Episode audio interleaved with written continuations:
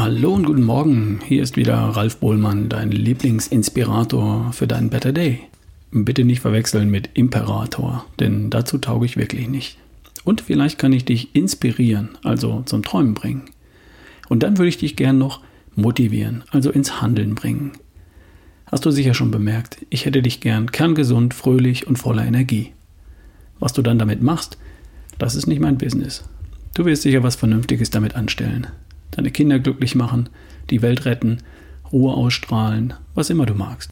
Solange du mit dir und der Welt im Reinen bist, habe ich da volles Vertrauen. Mikroabenteuer ist das Thema von heute. Kennst du den Begriff? Kannst ja mal googeln. Bei uns in Baden-Württemberg sind Sommerferien im August bis Mitte September, sechs Wochen lang. Die große Urlaubsreise werden wir in diesem Jahr nicht unternehmen. Was stellen wir dann die ganze Zeit mit unserer acht Jahre jungen Göre an? Äh, ich meine, meine liebe Nele. Sie will eine Woche lang einen Golfschnupperkurs mit einer Freundin machen und vielleicht noch eine Woche Reiterferien auf dem Ponyhof, falls wir da noch einen Platz bekommen. Bleiben noch vier Wochen. Wir fahren als Familie in den Norden, besuchen meine Eltern, meinen Bruder. Ich baue noch einen Geschäftstermin ein und für eine Woche wollen wir an die Küste. Und da ist dann immer noch verdammt viel Sommer übrig. Noch viel Zeit in diesem einen von 24 Sommern, die ich noch habe, bis ich 80 bin. Diesen Sommer möchte ich ja nicht verdaddeln. Und die große Reise, das große Abenteuer, das klappt halt diesmal nicht. Die Lösung? Mikroabenteuer. Das könnte der Sommer der vielen kleinen Mikroabenteuer werden. Genauso machen wir das. Das ist der Plan. Was ist das? Ein Mikroabenteuer. Sagt der Name schon. Etwas Kleines. Vom Aufwand her und trotzdem abenteuerlich, ungewöhnlich, erlebnisreich, spooky und es darf gern auch mal etwas Überwindung kosten. Mikroabenteuer brauchen wenig Vorbereitung, kosten wenig Geld, kannst du völlig spontan unternehmen und, ich habe es ausprobiert, sind Erlebnisse, die der 21. Städtereise oder dem immer gleichen Urlaub an der immer gleichen Lieblingsstelle in nichts nachstehen. Es gibt ein paar Regeln. Ich meine, du machst deine Regeln natürlich selbst. Und wenn du das googelst, findest du so Regeln wie die folgenden hier. Du benutzt nur öffentliche Verkehrsmittel oder deine Füße oder dein Fahrrad. Du übernachtest, falls nötig, draußen.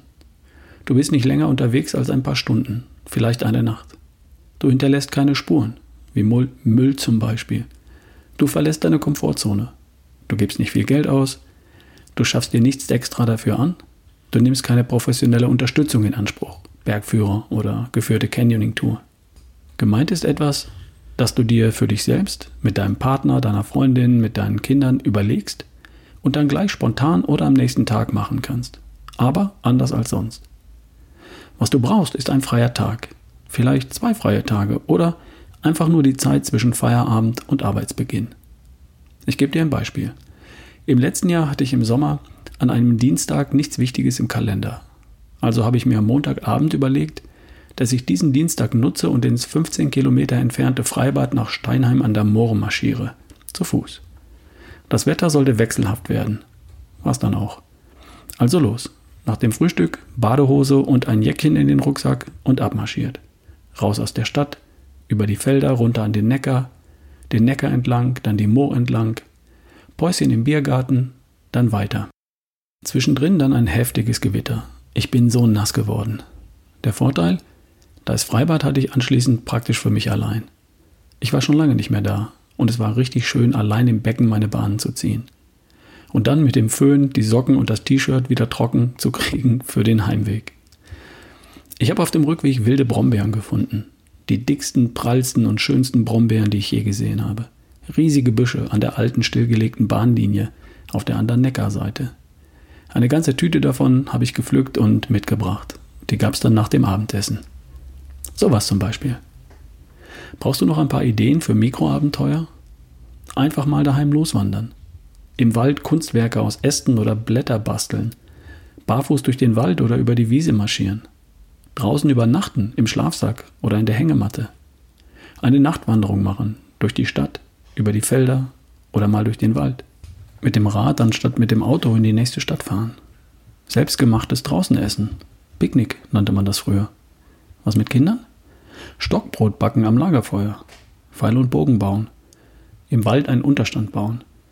Einen Tag ohne Handy verbringen. Kannst du auch gut kombinieren übrigens.